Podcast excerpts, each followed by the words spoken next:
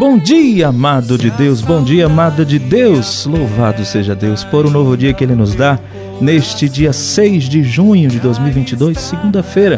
Juntos estamos para refletir mais uma vez a palavra de Deus e hoje é uma palavra tão bonita e especial, onde Jesus vai dizer: Eis aí tua mãe. Vamos entender melhor? Em nome do Pai, do Filho e do Espírito Santo. Amém. A reflexão do Evangelho do Dia. Paulo Brito.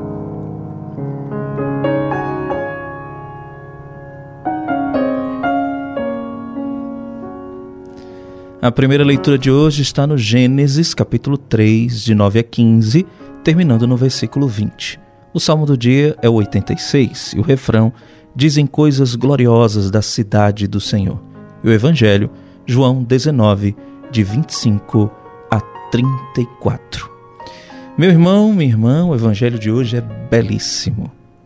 É o evangelho da segunda-feira depois de Pentecostes do tempo comum e nós temos hoje o relato da mãe do discípulo amado aos pés da cruz e também o relato da crucificação de Jesus, da sua morte, quando tudo foi consumado. Temos algumas profecias sendo cumpridas, por exemplo, tentaram é, quebraram os ossos, os joelhos dos dois que estavam crucificados com Jesus, mas não o do Senhor, para que se cumprisse a profecia que está lá em Isaías. João conta para nós essa cena porque ele mesmo viveu. Que bela cena que João viveu. A primeira leitura de hoje também explica bastante o Evangelho. E como? Nos detalhes. Imagine a cena comigo. João, abraçado com Maria, aos pés da cruz, e escuta do Senhor lá na cruz: Eis aí tua mãe. E Maria escuta dele: mulher, eis aí o teu filho. E é interessante que muitas vezes a gente pode se intrigar e perceber, mas Jesus não chama Maria de mãe? É o que a primeira leitura nos explica hoje. E por que que Jesus não chama Maria de mãe? Porque é preciso fazer referência à mulher do Gênesis. Na primeira leitura, em Gênesis capítulo 3, no versículo 15, o Senhor vai dizer: Porei inimizade entre ti e a mulher, entre a tua descendência e a dela. Esta te ferirá a cabeça e tu lhe ferirás o calcanhar.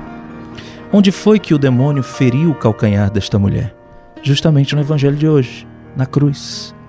E esta mulher pisou na cabeça da serpente em que momento? Na anunciação, quando ela disse sim.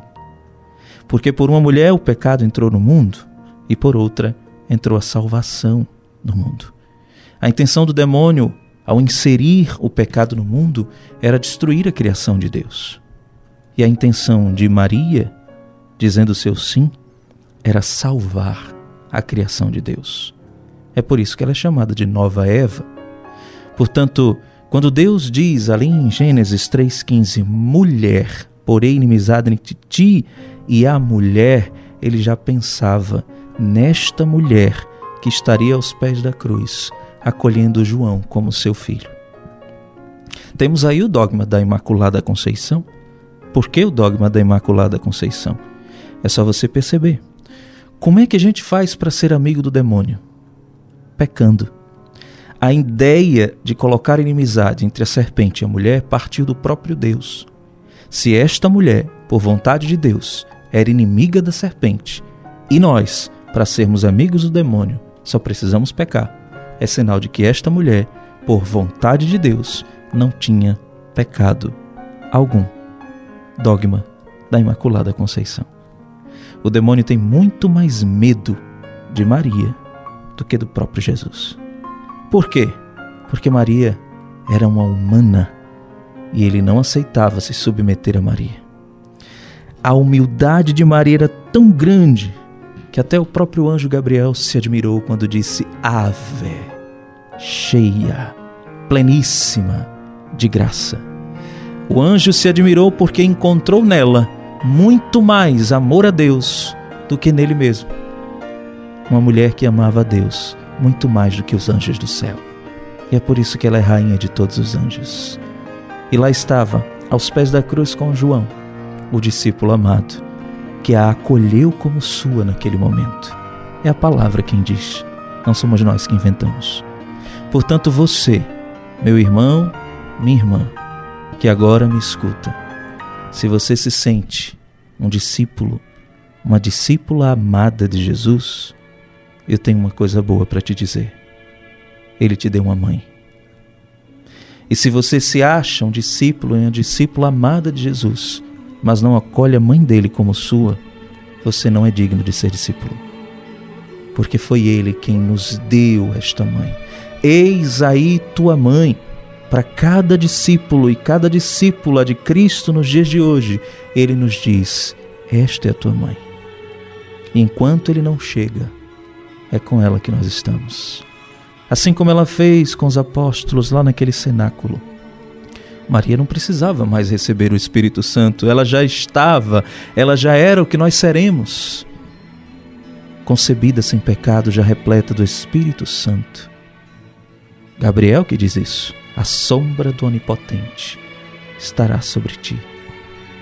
Mas ela estava lá no Pentecostes, que celebramos ontem, porque os discípulos estavam com medo. Por isso, receba Maria como sua mãe, e você vai ver que nenhum medo te atingirá. Como Jesus diz para nós: Eis aí tua mãe. Tenha certeza como diz a canção, olhe para ela e espere por Jesus. Que Deus te abençoe e te guarde. Em nome do Pai, e do Filho, e do Espírito Santo. Amém.